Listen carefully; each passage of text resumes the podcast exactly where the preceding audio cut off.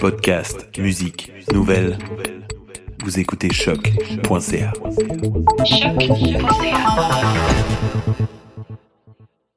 Rechercher. Tâchez de retrouver quelque chose par une action menée avec soin, méthode, persévérance.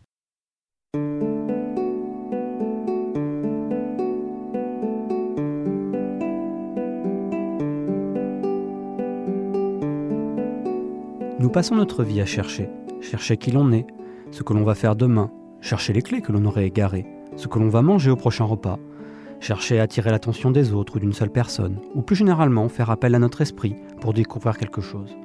Pour beaucoup d'entre nous, chercher est souvent un moment fugace dans une journée, une petite contrariété ou quelque chose qui a finalement peu de conséquences sur nos existences. Mais pour d'autres personnes, chercher encore et encore est plus qu'une simple activité. C'est quelque chose qui imprègne chaque moment de leur quotidien. Je suis Félix Dussault et vous écoutez Rechercher, l'émission qui s'intéresse à la recherche étudiante. Rechercher. Chercher à connaître, à établir, à définir ce qui n'est pas connu ou ce qui est mal connu.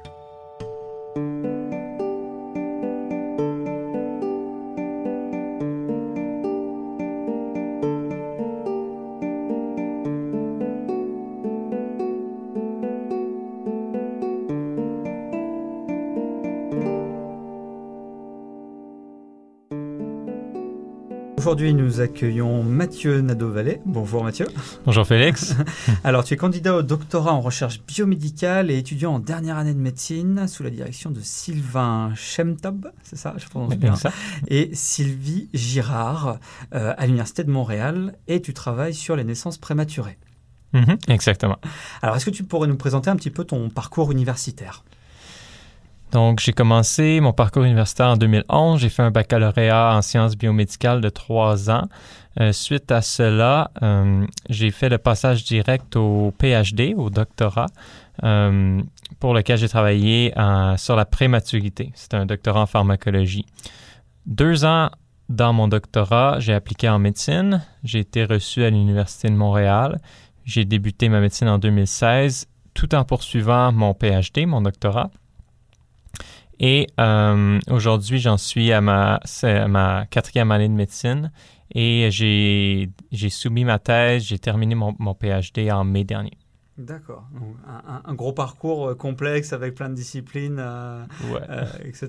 D'accord, je, je vois. Mais alors, la, la- médecine, c'est c'est une discipline un peu, un peu complexe. On- on- on- spontanément, on se dit, bah, on rentre en première année de médecine et puis on devient médecin, médecin au bout. Mais tu as un parcours un peu particulier. Est-ce que tu peux expliquer un petit peu tout, tout ça pour comment on passe de, d'une discipline à l'autre? Enfin, Ça reste dans la, dans la médecine, mais c'est, c'est- c'est un peu complexe pour les gens qui ne s'y connaissent pas du tout dans ce domaine-là.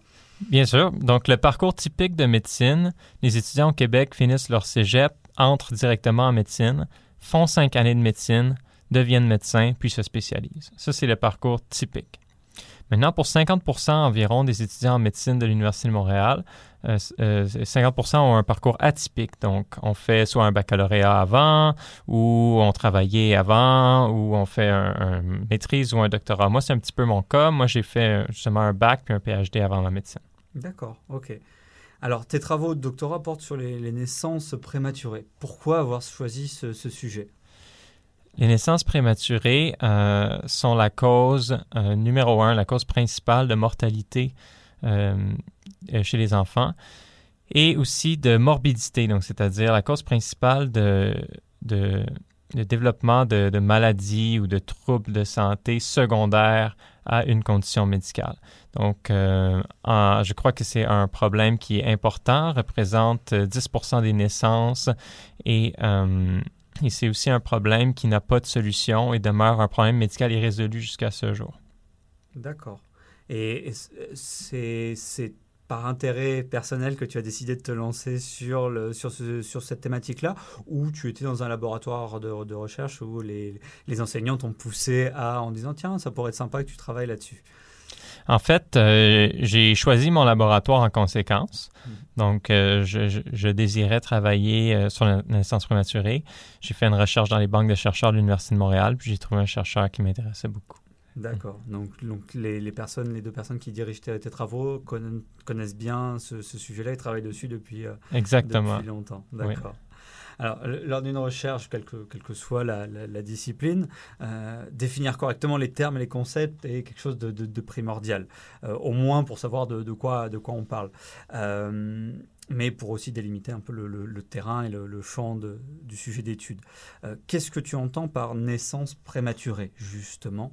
Euh, Et à partir de quand peut-on parler de naissance prématurée? Donc, chez l'humain, une naissance prématurée est définie comme étant une naissance qui survient avant 37 semaines complètes de, grossesse, de gestation. Il faut euh, avant 37 semaines, mais aussi après 20 semaines. Donc, entre 20 et 37 semaines euh, de gestation, c'est la définition. Puis à cela s'ajoute aussi une mesure de poids de naissance qui vient s'ajouter à, la définition de, de, prématurité.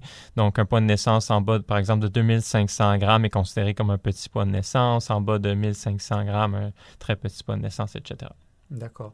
Donc, c'est des critères cumulatifs. Il faut être, il faut être né entre 20 et 37 semaines, euh, plus avoir un poids. Euh, Exactement. En fait, il faut être né entre 20 et 37 semaines pour être considéré prématuré. Puis à ça s'ajoutent d'autres critères, comme, comme par exemple le poids.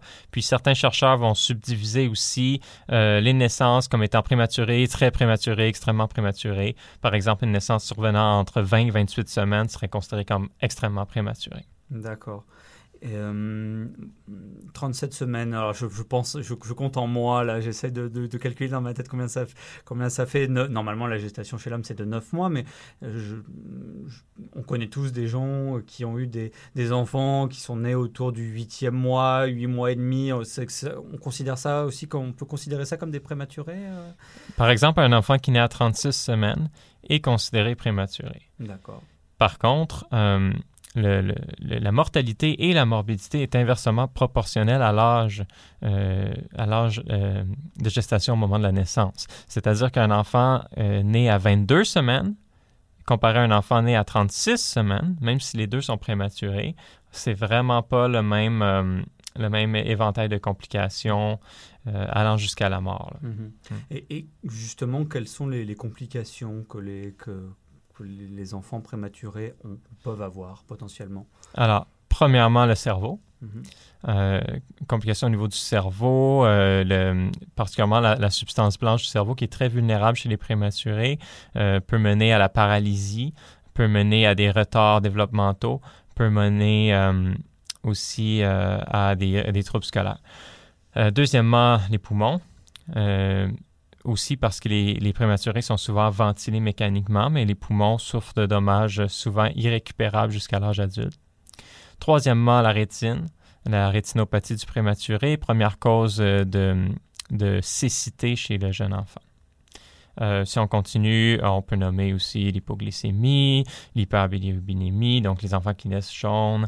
Euh, sinon, euh, les, problèmes au niveau des intestins, les sepsis, hein, les infections néonatales, à peu près toutes les complications périnatales sont augmentées par la prématurité. D'accord. À, combien on estime le, nombre de naissances prématurées actuellement au Québec et éventuellement au Canada, si tu as les, les chiffres euh?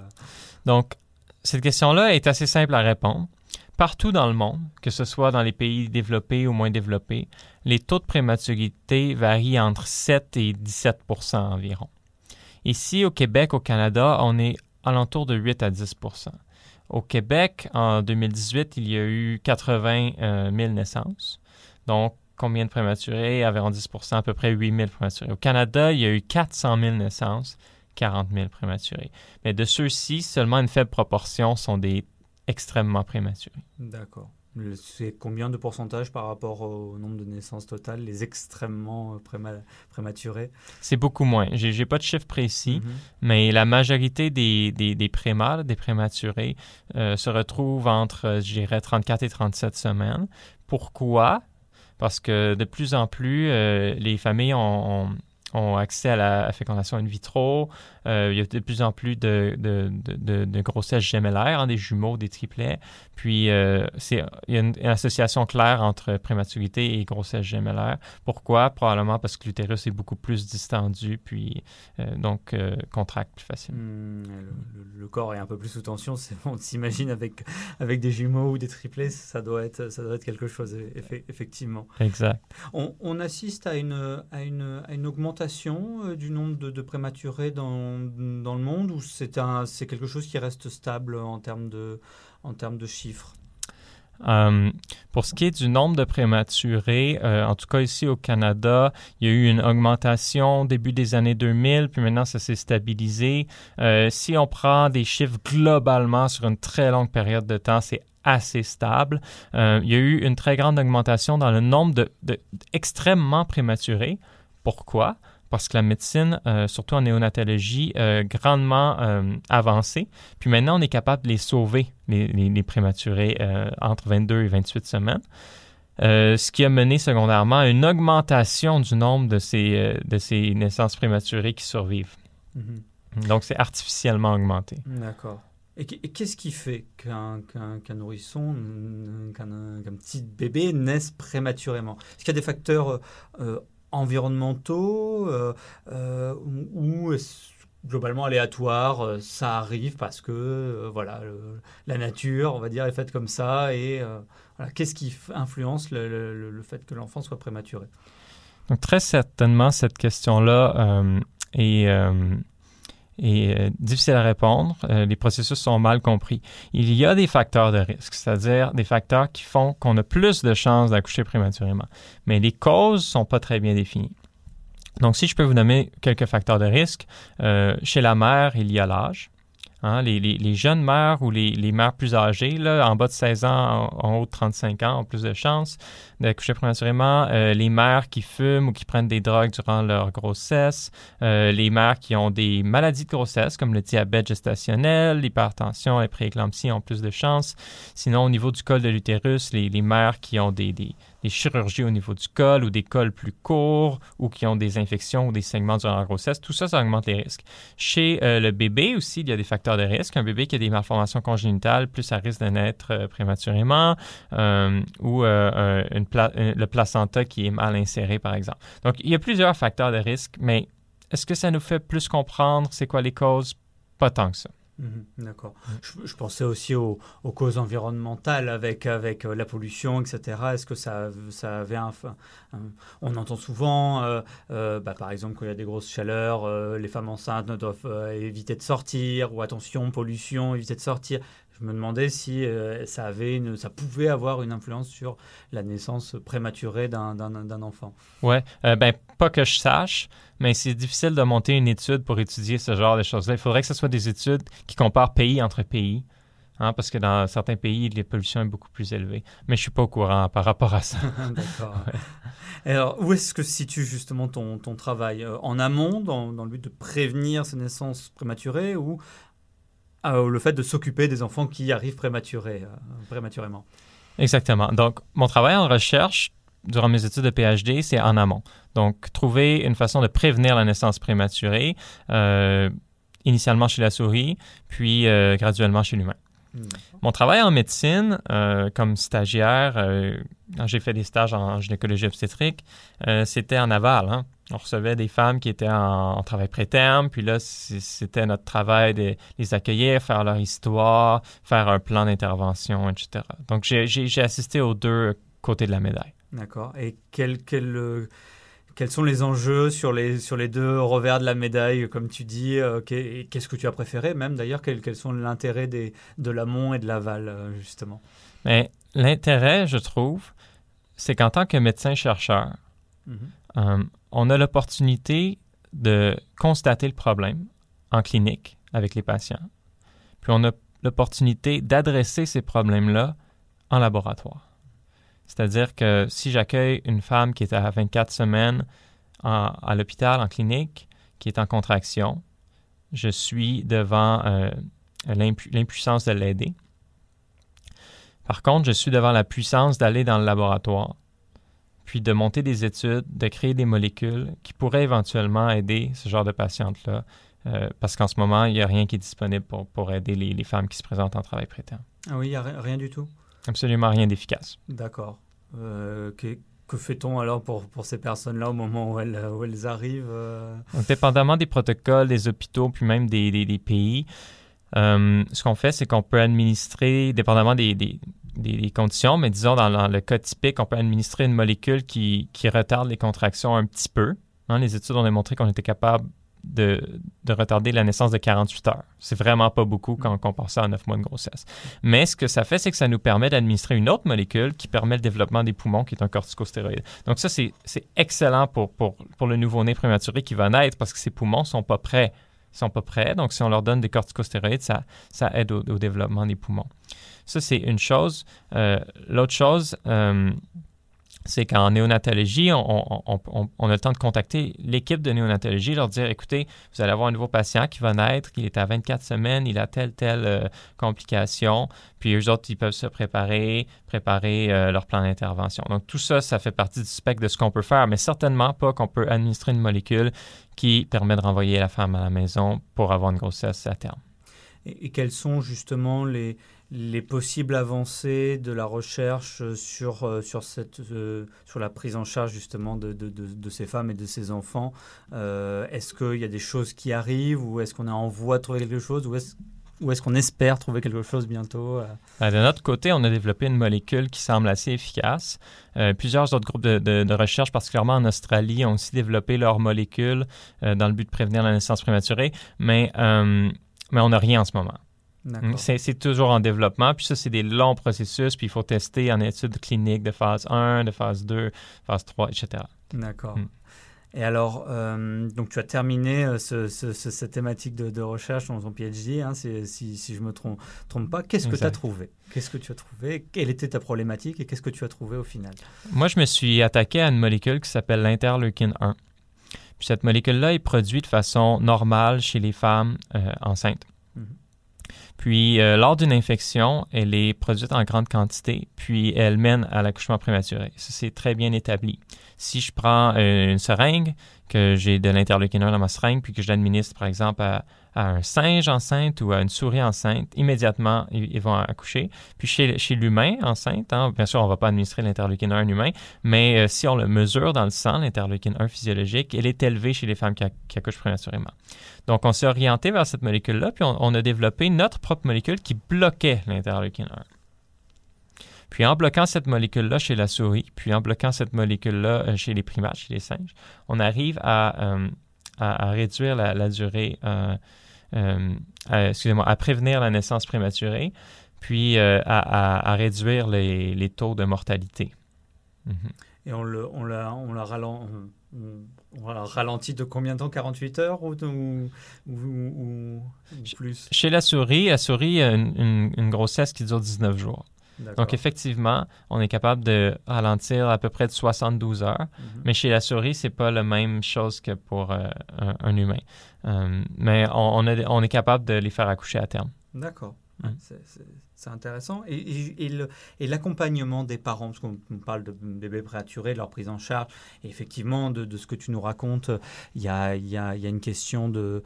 Euh, voilà, c'est les poumons pas assez développés, etc. Donc le, le bébé demande une prise en charge immédiate, mais les parents, est-ce que ça fait partie de ton travail euh, clinique euh, Peut-être pas de recherche, encore que peut-être que tu en as tu as évoqué cette question-là dans ton travail de recherche, mais qu'en est-il pour les parents? Oui, surtout euh, le travail clinique. Hein. Euh, quand on s'occupe euh, des bébés à la pouponnière ou en unité de néonatologie, les parents sont présents, ils sont inquiets. puis, ils ne peuvent pas toujours avoir le, bébé sur eux. Hein. On peut imaginer les bébés sont dans des incubateurs, ils sont gavés, c'est-à-dire qu'ils ont un tube pour les nourrir. Donc, le rôle des parents est important. la mère peut, par exemple, extraire son lait puis on peut gaver le bébé avec le lait maternel. Les parents peuvent, par petite période, euh, avoir l'enfant sur eux. C'est extrêmement important pour le lien. c'est certain que le rôle des parents est, très important. C'est important. Et, mais tu, n'en as pas parlé forcément dans ton travail de recherche ou Non, pas du tout, parce que nous, on s'intéressait aux souris. oui. D'accord, bon. Petite pensée pour les souris. Exactement. Merci à elle. Au-delà, de, ces questions-là, c'est quelle méthode de travail tu utilises euh, en soi pour, euh, tes recherches? Euh, ça serait très, très long à énumérer. j'utilise des méthodes de biologie moléculaire, biologie cellulaire et microbiologie. J'utilise des techniques de culture cellulaire, puis de méthodologie in vivo, c'est-à-dire dans un être vivant, dans une souris, et ex vivo, c'est-à-dire dans un tissu de souris. Par exemple, au laboratoire, on est capable de prélever des utérus de souris, puis de les stimuler directement dans des petits bains. Puis ça, ça nous permet de mesurer quelle, quelle, quelle concentration d'agents euh, inhibe la contraction de ces utérus-là. Donc, à Sainte-Justine, on a des technologies à la fine pointe. On est capable de faire des recherches qui sont à envergure internationale, publiées dans des journaux euh, d'envergure internationale. Mm-hmm. On utilise la technologie la plus euh, avancée sur le marché. Et alors, quelles sont les difficultés auxquelles tu as dû faire face dans ton travail? On pense à ton travail de recherche, mais puisqu'on en parle aussi de ton travail clinique. Donc, en recherche, les difficultés, c'est le quotidien. C'est difficile de prévoir à quelles difficultés on va faire face. Les expériences ne marchent pas toujours. Il faut toujours trouver des solutions. Puis c'est ça l'essence d'un PhD. Là, je crois que toi aussi, tu, fais ton PhD, tu, sais un peu. Je suis au début. mais, mais c'est le, fondement du PhD, c'est de se débrouiller. Hein. Parce qu'on fait quelque chose que jamais personne n'a fait. Mm-hmm. Donc, c'est toujours faire face à des problématiques puis d'essayer de les régler. En clinique, euh, en, clinique, c'est un petit peu plus du savoir de par cœur. Hein. C'est de connaître des choses qui sont bien établies. C'est pas d'établir des choses qui n'ont jamais été établies. Donc, en clinique, la difficulté, c'est plus d'apprendre beaucoup, beaucoup d'informations, puis d'essayer de l'appliquer aux patients, puis de pas juste l'appliquer comme un livre, hein, parce que chaque patient est différent. Euh, voilà, donc c'est deux courbes d'apprentissage très différentes, mais qui ne sont pas mutuellement exclusives. Euh, j'ai l'impression que mon bagage en recherche m'aide beaucoup en clinique et vice-versa. D'accord.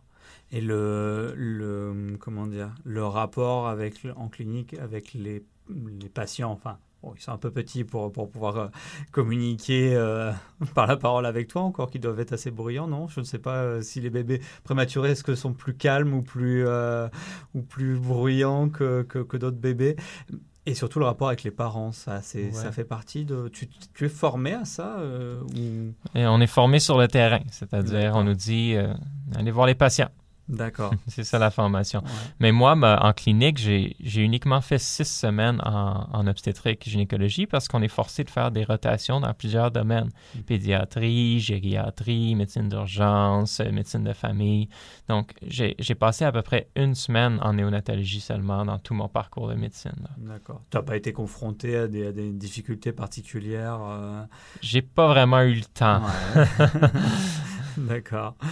D'accord. Et tu es, dans quel service actuellement euh, sur le, en clinique Tu, tu fais, tu fais, es toujours en, en euh, gynécologie obstétrique? Euh, J'ai fait ma gynécologie en mars au CHUM. En ce moment, je viens de terminer neurochirurgie. D'accord. Alors, j'ai vu des choses exceptionnelles en neurochirurgie. J'ai rencontré des gens exceptionnels. Mhm. Mm. ça, doit être, ça doit être assez complexe comme, comme, comme discipline, ça c'est très, très anatomique. Ouais, ça te donne pas envie de bifurquer vers, euh, vers la neuro. Euh, tu, tu, veux, tu veux toujours continuer d'ailleurs en, en gynécologie obstétrique ou tu, tu, te dis que tu vas peut-être bifurquer ailleurs euh? ben, En médecine, en fait, moi, je m'intéresse beaucoup à ce qu'on appelle la médecine interne. Mhm. C'est une médecine de diagnostic. D'accord. C'est lorsqu'on a un problème de santé, on va voir un médecin de première ligne, un médecin de famille ou un médecin d'urgence. Puis quand eux autres, ils se posent des questions puis qu'ils sont pas capables d'établir un, diagnostic, ils les envoient à la médecine interne. c'est ça que j'aimerais faire moi plus tard, mm-hmm. parce que je suis quelqu'un de curieux, puis je suis quelqu'un qui est très logique puis diagnostique. Mm-hmm un peu comme euh, un peu comme Dr House. Euh, c'est euh, exactement Dr House, c'est un dans cette style-là. ça, doit, ça, doit, ça, doit, être passionnant. Et on fait de la recherche dans, dans ce dans ce dans ce domaine-là où on, on, se contente d'être d'être une grande encyclopédie et de ah oui ça c'est telle maladie. Ça, Bien sûr, on fait de la recherche. Comment ça se passe à ce moment-là pour pour la recherche ben, c'est des, des, sujets plus ciblés dans les, les, médecines adultes. Hein. Mm-hmm. Puis euh, dans des problèmes de santé qui touchent la médecine interne, par exemple euh, le lupus ou en cardiologie ou en, pneumologie, en endocrinologie, tout ça, c'est des, des branches de la médecine interne. Hein. Mm-hmm. Par exemple, un cardiologue, c'est initialement un médecin interne. D'accord, mm. OK. Alors, euh, qu'est-ce que tu as appris euh, dans ton travail de recherche que tu ignorais complètement? Est-ce que tu as fait des découvertes majeures ou, euh, des, choses Tu nous as parlé de cette, molécule qui retarde l'accouchement? C'est, quelque chose que tu as découvert pendant ton, travail de recherche? Oui, c'est ça. Mais en recherche, il y a au moins deux types de découvertes. Il y a une, type de découverte que j'appelle plutôt thérapeutique. Hein. Mhm. On peut créer une molécule, puis on appelle ça une découverte, bien sûr, c'est une découverte, mais il y a un autre type de découverte qui est plutôt fondamental, puis qui sert à comprendre le corps humain. Mhm. Puis j'ai eu la chance dans mon PhD de faire un de ces projets-là. Puis dans ce projet-là, on a, en fait, on a révélé un, tout un système dans l'utérus qui n'était pas connu, puis qui contribue, euh, en fait, qui induit, qui contribue à l'accouchement. C'est un système qui s'appelle le système des neuromédines. C'est des neuromodulateurs qui, étaient connus dans le cerveau, qui, étaient connus pour jouer un rôle dans l'appétit, le stress, etc.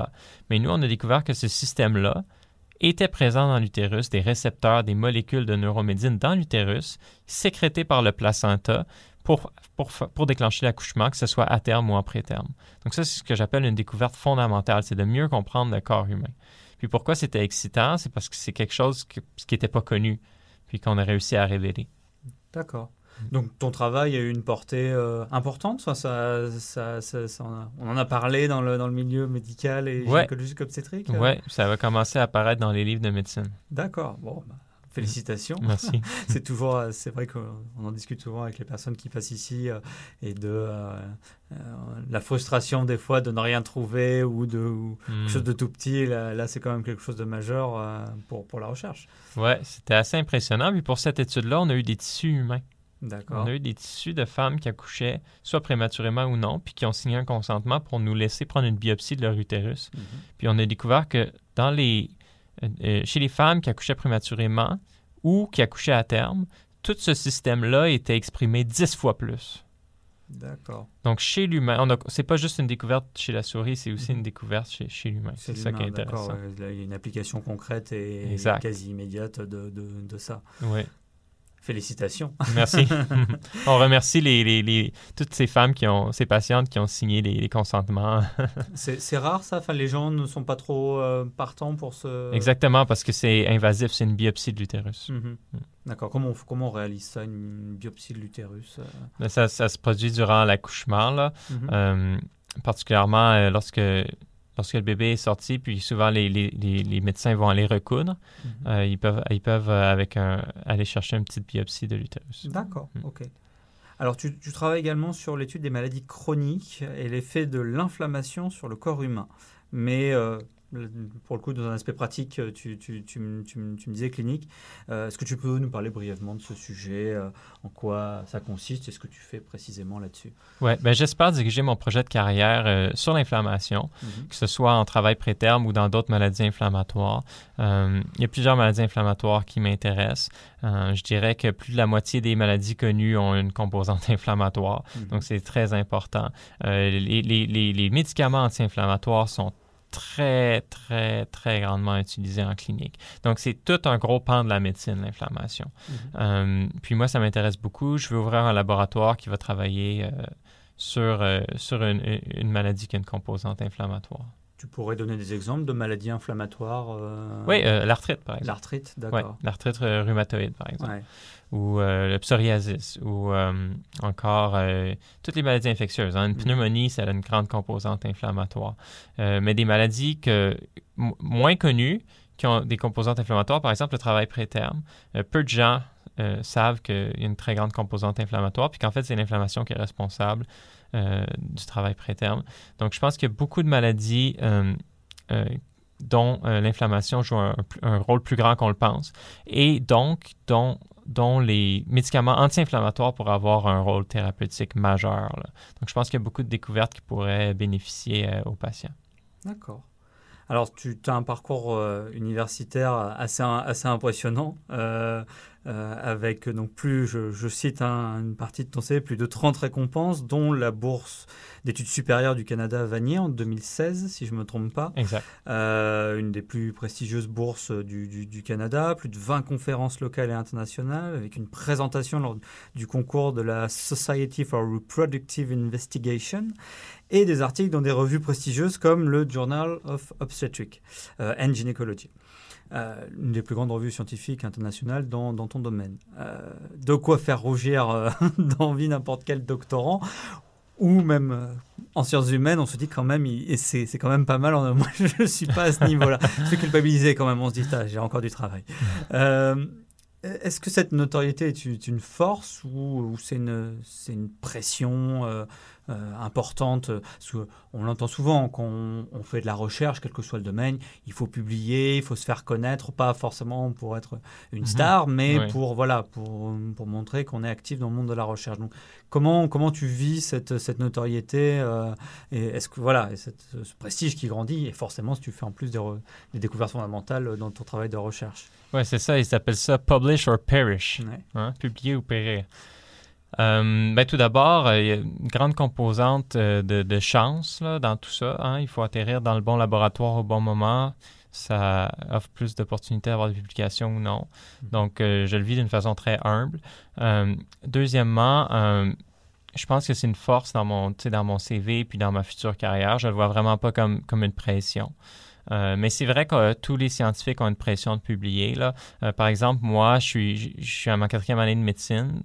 Donc, évidemment, je n'ai pas réussi à publier autant que quelqu'un qui se serait consacré pendant quatre ans à la recherche uniquement. Puis ça, ça fait un petit peu de pression sur moi à, continuer de publier, même si j'ai beaucoup d'autres choses à faire, travail clinique. Mais, euh, le concept global de tout ça, c'est toute, toute, la compétition, c'est de éventuellement de, de favoriser la, découverte. Hmm? L'idée, c'est que ceux qui publient pas périssent. Mm-hmm au profit de ceux qui publient hmm. et donc de ceux qui contribuent à la science. Je ne sais pas si c'est le meilleur concept, mais c'est ça qui est en ce moment le concept en science. c'est une phrase que, que n'importe quel doctorant ou doctorante connaît euh, quand, quand, quand il veut se lancer là-dedans ou qu'il euh, est dedans. On sait que voilà, Publish or Perish, c'est un, un, grand classique. Je, je me demande d'ailleurs s'il n'y a pas des, des, chercheurs, des chercheuses qui ne se sont pas fait tatouer ça sur la peau. Je suis sûr que ça doit se trouver. Euh, n'hésitez pas à envoyer un mail à choc à choc.ca si vous avez un tatouage Publish or Perish. Et, et au niveau, c'est vrai que ça, pour le moment, on n'en a pas encore parlé dans l'émission, mais l'articulation entre vie professionnelle euh, universitaire et euh, ta vie personnelle. Est-ce que c'est c'est pas est-ce que c'est un travail solitaire ou, ou est-ce que tu arrives à avoir une vie une vie à côté de, de ces études de tes études et de euh, est-ce que tu arrives à avoir des loisirs ou du temps pour toi vu le, CV que tu as et le voilà. Ben oui, ben en fait, j'ai une famille, j'ai un fils, euh, j'ai beaucoup d'activités à l'extérieur de l'université, puis il faut en avoir. Euh, c'est très important. Je m'implique dans plusieurs choses, euh, je fais du sport, c'est important. Mais c'est sûr qu'il y a des périodes où j'ai pas le temps. Mais c'est par période, c'est pas toute l'année. ouais. ouais, puis Maintenant, je vais rentrer à la résidence euh, dans un petit peu moins qu'un an. Mhm. Puis à ce moment-là, je vais encore avoir moins de temps parce que là, on a des gardes de nuit, des gardes de soir, puis là, ça devient un petit peu plus. Donc peut-être qu'on pourra faire une autre interview dans ce temps-là, puis je pourrai mieux répondre. je dors une heure et demie par nuit, je n'en peux plus. Exact. et euh, alors, qu'est-ce que qu'est-ce que tu évoques le mot chercher et rechercher? Ben, rechercher pour moi a plus de, de portée puis de il y a plus de travail à rechercher quelque chose qu'à le chercher. Euh, chercher quelque chose, c'est ponctuellement regarder, essayer de trouver quelque chose ponctuellement, mais rechercher, pour moi, c'est euh, c'est une vocation. Et, et, quel conseil tu, tu donnerais à, à quelqu'un qui voudrait se lancer dans, dans, le monde de la recherche médicale ou, ou autre? Exactement, je leur dirais de se lancer. ça, c'est le bon mot, hein, parce que il faut pas trop le penser. Il faut pas trop le, faut pas trop y penser. Il faut se lancer. Je sais pas si ça fait du sens, mm-hmm. mais euh, c'est quelque chose qui est, c'est un domaine qui est, difficile, euh, mais qui peut être euh, vraiment, vraiment enrichissant. la plupart des, étudiants en médecine voient ça comme un, un- une quantité de travail supplémentaire qui n'est pas nécessairement bénéfique à leur parcours. Mais j'en connais quand même beaucoup d'étudiants en médecine qui se sont lancés sans trop y penser. Je vais faire de la recherche. Puis il y en a plusieurs qui ont aimé ça, puis qui vont devenir des futurs chercheurs. Puis ça, c'est très important d'avoir des cliniciens chercheurs euh, au Québec. Eh bien, merci beaucoup, Mathieu. Merci Félix. bon courage pour euh, tout ce travail et, euh, et pour cette carrière qui s'annonce prometteuse. Merci beaucoup. Voilà ce qui conclut cet épisode de Rechercher. J'espère qu'il vous a plu et que vous en savez un peu plus sur le domaine passionnant que nous avons traité aujourd'hui. Pour aller plus loin et découvrir des articles en rapport avec le sujet, retrouvez-nous sur Twitter, at et sur Facebook, Rechercher Podcast. Merci à choc.ca pour m'aider dans la diffusion de cette émission. Et n'oubliez pas, la curiosité n'est jamais un vilain défaut.